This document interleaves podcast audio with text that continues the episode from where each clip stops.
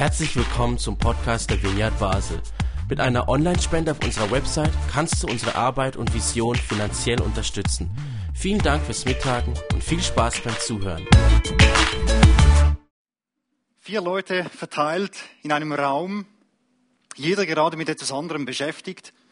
Die Musik deshalb noch total verschwommen, das Bild auch, so wie wenn es unter Wasser wäre. Dann kommt aber der Gitarrist, spielt ein ganz klares Pattern. Mercury gibt das Einsatzkommando und schon rocken diese vier Personen im Gleichtakt miteinander los und lassen einen gleich erleben, was für eine Kraft diese Einheit, von der sie da singen, sich auch musikalisch entfalten lässt. Ich denke, ein wenig haben wir auch vorher in der Lobpreis- und Anbetungszeit ähm, miteinander erfahren dürfen. Einheit setzt eine ungeheure Kraft frei. Vor einiger Zeit als Teenager besuchte ich einmal den, die Jugendgruppe eines Freundes. Wir waren vielleicht etwa 30 Personen in einem ziemlich engen Raum. Und als dann im Worship die ganze Gruppe im Takt zu hüpfen begann, ähm, da riss es sogar mich mit. Und dass äh, ich im Takt, mit, Takt mithüpfe, das war auch damals bereits ähm, äußerst außergewöhnlich. Aber dieser Moment, dieses wogende Meer, das alles im Gleichtakt hüpfte, das hat einen Eindruck von Kraft hinterlassen, den ich noch heute, 20 Jahre nachher, noch nachempfinden kann. Sind wir eine Einheit, dann sind wir stark. Die Frage ist allerdings, was für eine Art von Einheit wollen wir sein? Wodurch wollen wir zu einer Einheit werden? Wir alle wissen aus eigener Erfahrung, dass Gemeinsamkeiten sehr schnell das Gefühl von Einheit wecken. Da hat jemand dasselbe Schicksal erlebt. Wir brauchen uns nur anzusehen und schon wissen wir, dass wir einander verstehen. Das verbindet ungemein. Wir haben dasselbe Hobby, teilen dieselbe Leidenschaft und schon besteht da eine Gemeinschaft, eine Einheit, ähm, mit der wir gemeinsam unterwegs sein können. Oder wir treffen im fernen Ausland eine Person, die aus demselben Land stammt wie wir selber. Und schon haben wir einen Verbündeten gefunden, dem wir vertrauen können. Wollen wir eine Einheit sein, dann können wir die Gemeinsamkeiten betonen um in den Kraft dieser, um in den Genuss dieser Kraft zu kommen, können wir betonen, was uns miteinander verbindet, was wir gemein haben. Tausch doch kurz mit einem Nachbarn neben dir aus. Was für Gemeinsamkeiten verbinden euch? Jetzt hier als, ihr als Gruppe hier, was gibt es da für Gemeinsamkeiten, die euch verbinden? Einen Schnitt hier. Wir haben sicher anschließend noch Zeit, weiter darüber zu reden, was uns verbindet. Eine sehr spannende Frage. Kann ich zwei, drei Beispiele hören? Was verbindet die Personen der Vineyard Basel miteinander? Was haben sie gemeinsam? Vorliebe für den gleichen Pastor. Vorliebe für den gleichen Pastor. Oh. Schön. Tut gut. Was für Gemeinsamkeiten bestehen sonst noch?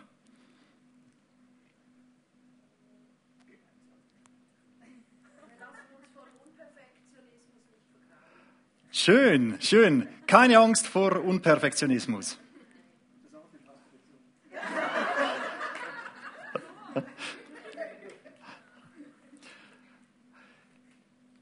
Ich denke, das Paradebeispiel für eine solche Art von Gemeinschaft die die Gemeinsamkeiten betont, ist das Militär.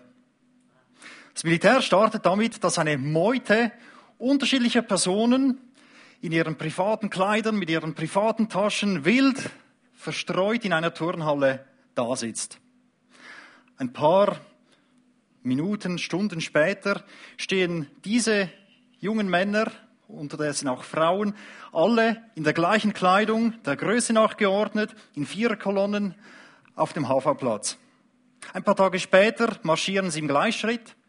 Sie gehen jeden Tag zur selben Zeit ins Bett, essen dasselbe, stehen zur selben Zeit auf.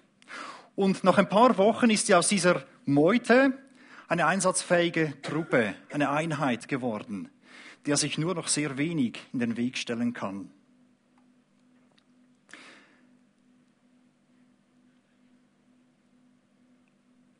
Das Problem an dieser Gemeinschaft ist aber, neben der ganzen Kraft hat sie eine Schwäche. Und zwar ist das die Verschiedenheit. Eine Gemeinschaft, die die Gemeinsamkeiten betont, die ihre Kraft aus diesen Gemeinsamkeiten zieht, die ist schwach, wenn Verschiedenheit auftaucht. Und auch hier ist das Militär ein Paradebeispiel dafür. Es muss die Gemeinsamkeiten betonen. Wo diese Gemeinsamkeiten gestört werden, wo nicht mehr alle am selben Strang ziehen, wo sich Leute querstellen, da wird diese Verschiedenheit, die da auftaucht, wird unterbunden und ähm, wenn es sein muss, auch gegen den Willen dieser Personen. Eine Gemeinschaft auf Gemeinsamkeit beruhend ist stark, wenn sie eins ist, aber sie ist schwach, wenn Verschiedenheit auftaucht. Es gibt auch in der Bibel ein wunderschönes, eindrückliches Paradebeispiel für diese Art von Gemeinschaft. Wir finden sie im ersten Mose Kapitel 11. In der Urzeit, so heißt es da, hatte die gesamte Menschheit dieselbe Sprache. Sie verwendete dieselben Wörter für die Dinge. Sie zog gemeinsam durchs Land, ließ sich gemeinsam an einem Ort nieder.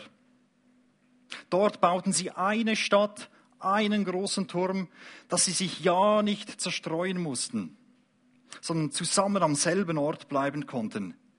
Sie betonten ganz deutlich ihre Gemeinsamkeiten. Und darauf heißt es, und der Herr sprach, siehe, ein Volk sind sie und eine Sprache haben sie alle. Und dies ist erst der Anfang ihres Tuns. Jetzt wird ihnen nichts mehr unmöglich sein, was sie zu tun ersinnen. Gott stellt also fest, dass diese Gleichheit unter den Menschen eine enorme Kraft freisetzt. Aber ihr kennt vermutlich den Verlauf der Geschichte. Gott verwehrt ihre Sprache und sobald diese Menschen diese Gemeinsamkeit nicht mehr haben, löst sich die Gemeinschaft auf. Diese Einheit war schwach gegenüber Verschiedenheit. Und deshalb ging sie brutal gegen Unterschiede vor. Das kommt in dieser Geschichte nicht explizit zum Ausdruck. Aber der Hinweis darauf ist ganz deutlich. Denn die Stadt wird Babel genannt. Babel ist die Hauptstadt von Babylon und Babylon ist das Großreich, das seine Kraft daraus zog, dass es alle Völker, die es unterworfen hat, dazu zwang, die babylonische Kultur anzunehmen. Wenn ein Volk nicht parierte, wurde es aus seiner Heimat entrissen, an einen fremden Ort gebracht, weil es dort viel einfacher eine fremde Kultur aufgezwungen ähm, bekommen konnte. Die Stärke von Babylon lag darin, dass alle Untertanen dieselbe Kultur hatten, eins waren. Diese Stärke gewann Babylon durch absolute Brutalität.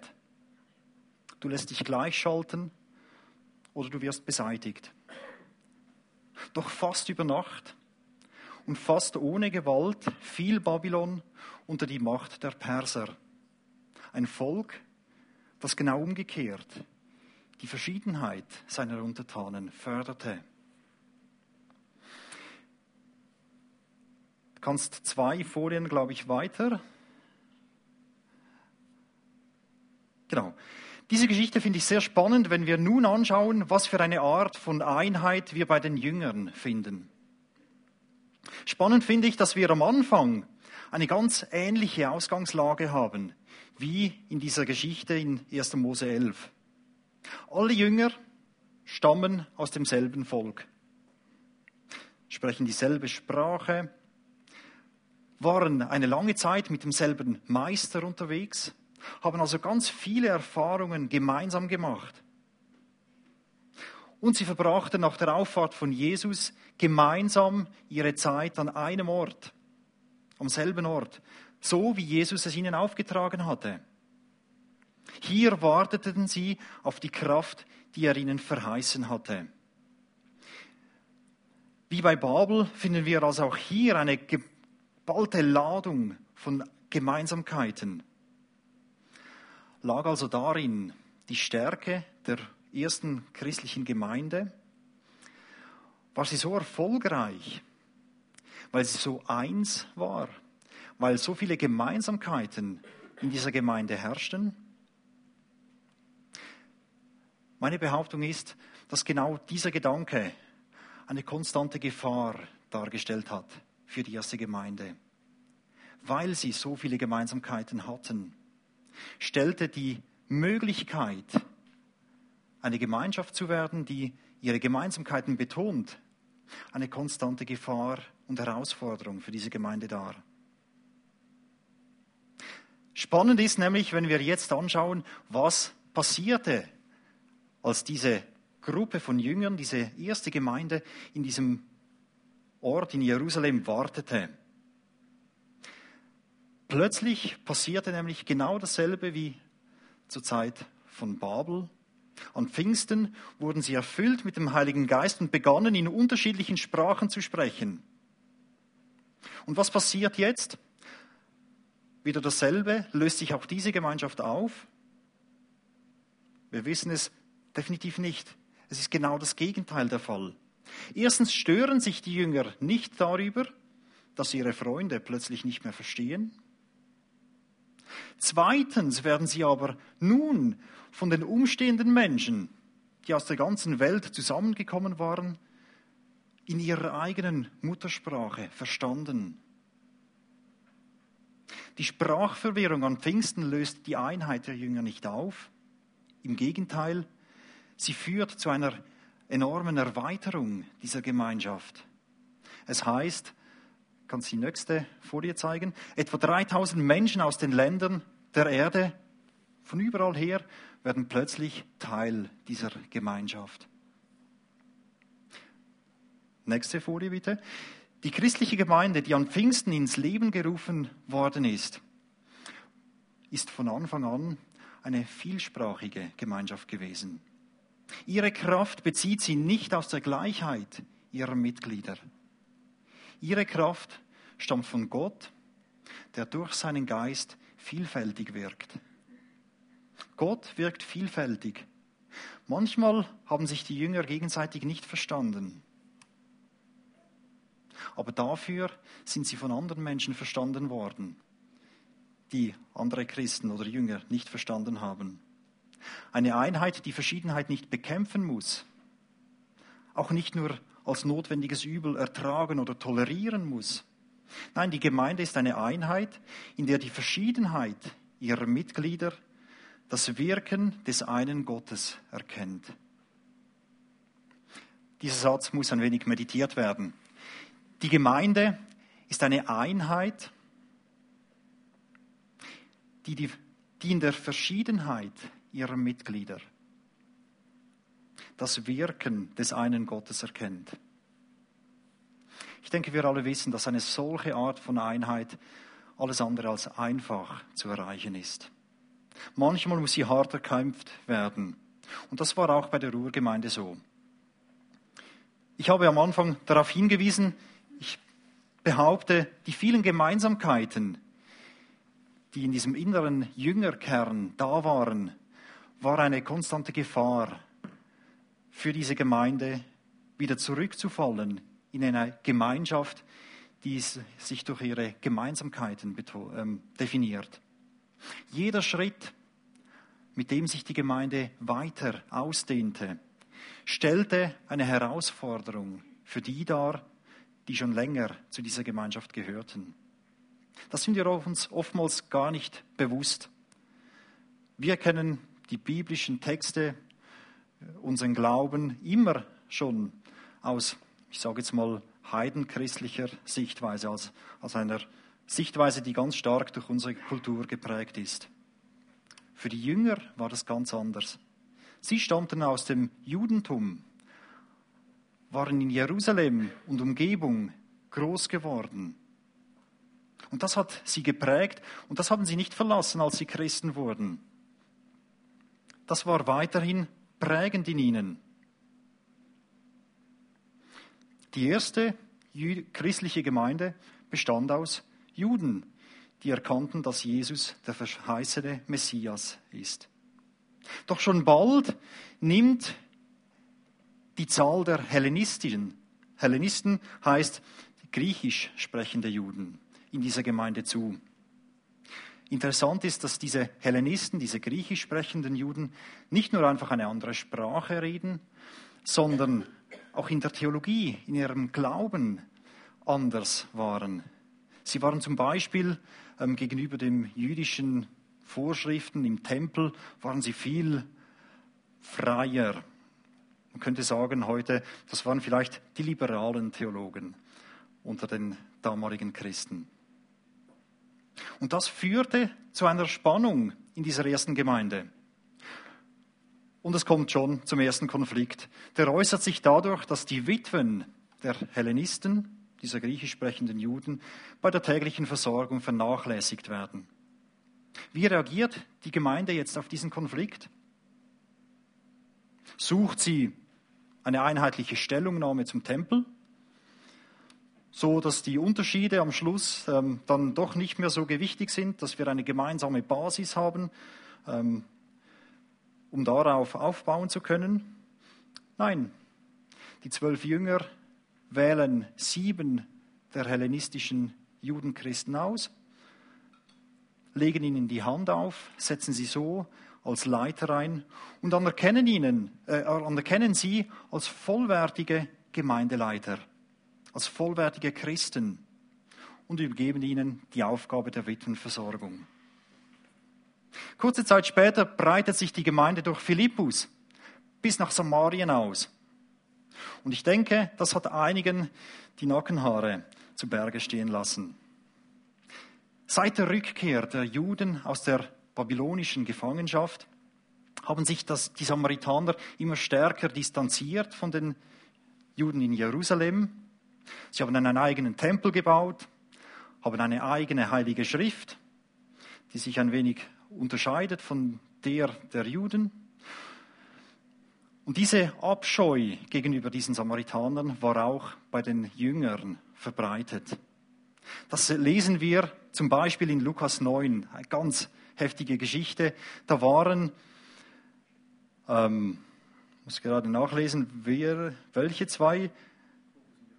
Jakobus und Johannes, genau, danke vielmals. Jakobus und Johannes waren bereit, da Gott darum zu beten, dass er Feuer vom Himmel sende, um das ganze samaritanische Dorf, ein ganzes samaritanisches Dorf zu verbrennen, nur weil ein Wirt ähm, nicht bereit war, Jesus und seine Jünger in seine Herberge ähm, einkehren zu lassen. Das ist etwa die Stimmung, äh, die damals den Samaritanern gegenüber herrschte. Und jetzt werden plötzlich Samaritaner zu Christen. Was macht die Jerusalemer Gemeinde jetzt? Fordert sie von den Samaritanern die Abkehr vom, von ihrem falschen Gottesbild, von ihrem Tempel auf dem Garizim? Verfasst sie ein Grundlagenpapier, das die Voraussetzungen zur Anerkennung der Samaritaner festlegt? Nein, sie schickt Petrus und Johannes nach Samarien, um den Christen dort die Hand aufzulegen. Und sie so durch das Gebet um den Heiligen Geist als vollwertige Christen anzuerkennen. Dann kommt es aber noch schlimmer. Petrus wird zu einem römischen Feldherrn gerufen. Der ist weder hebräischer, noch hellenistischer, noch abgefallener Jude. Das ist ein Vollblutheide und ein Soldat dazu. Immerhin hält er die jüdische Religion in Ehren. Aber er unterdrückt das Volk Gottes. Wie ist es Petrus wohl zumute?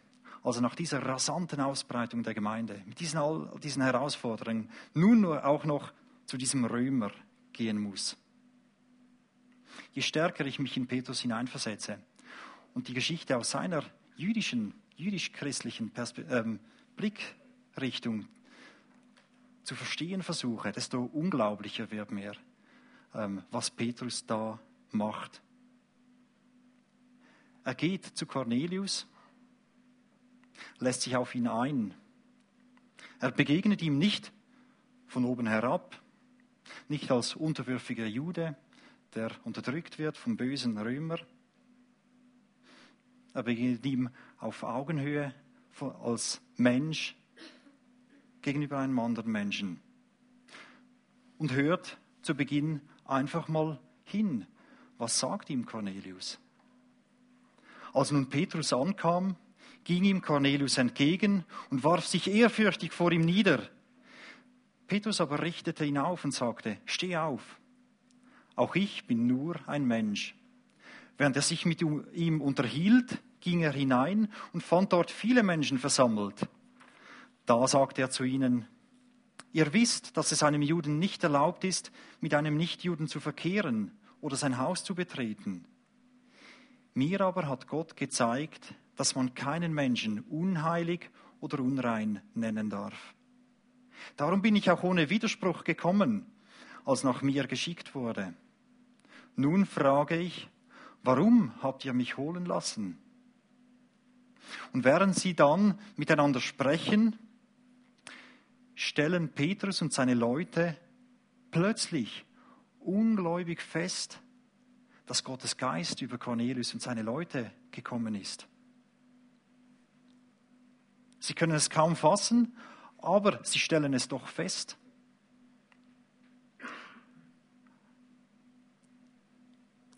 Und sie sind bereit, Cornelius mit seinem ganzen Haus zu taufen.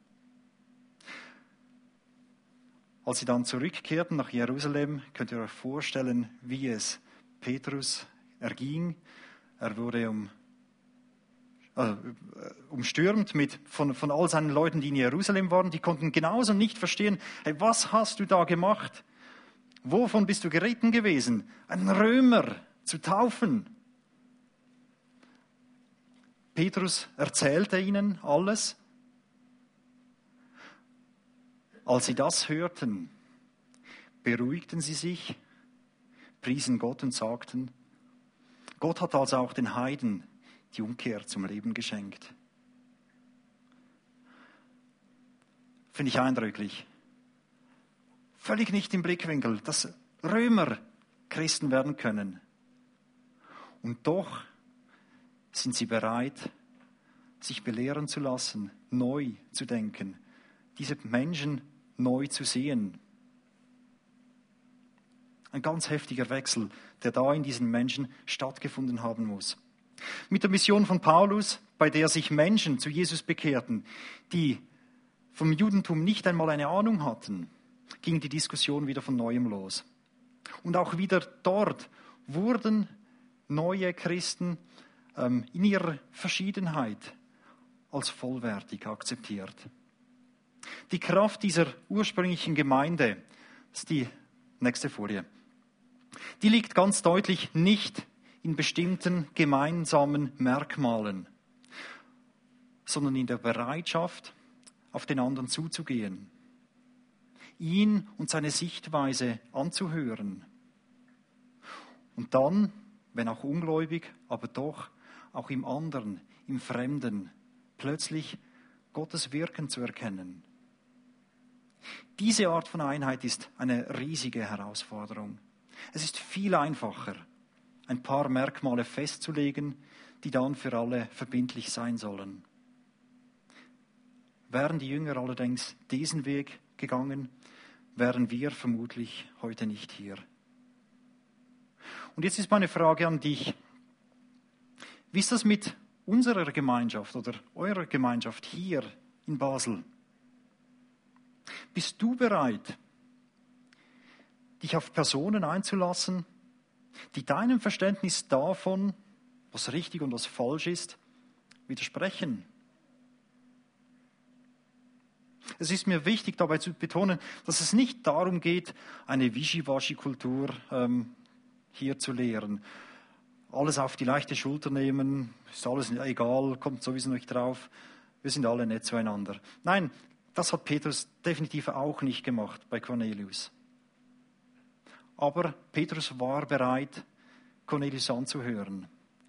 Petrus war bereit, diesem Cornelius auf Augenhöhe zu begegnen und sich sogar belehren zu lassen. Petrus ging als Belehrter aus der Begegnung mit Cornelius heraus. Er lernte, Gott hat entschieden, auch den Heiden ähm, seinen Geist zu schenken. Das war für Petrus vorher nicht im Blickfeld. Die Begegnung mit Cornelius hat ihm das aufgezeigt.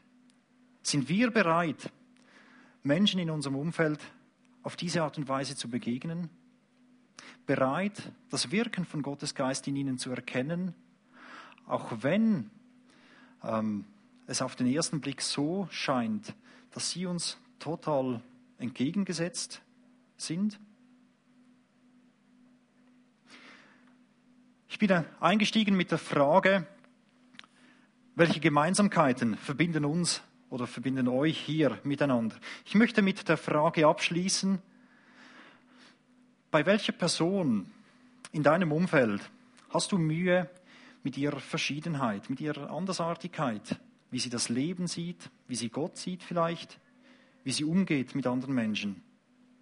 Nimm dir doch Zeit in der nächsten Woche, um mit Gott darüber nachzudenken, ob nicht auch gerade in dieser Verschiedenheit, in diesem Leben Spuren von Gottes Wirken feststellbar sind. Die Freude über eine solche Feststellung und die Kraft, die eben genau aus dieser gegenseitigen Anerkennung fließt, die wünsche ich uns allen. Amen.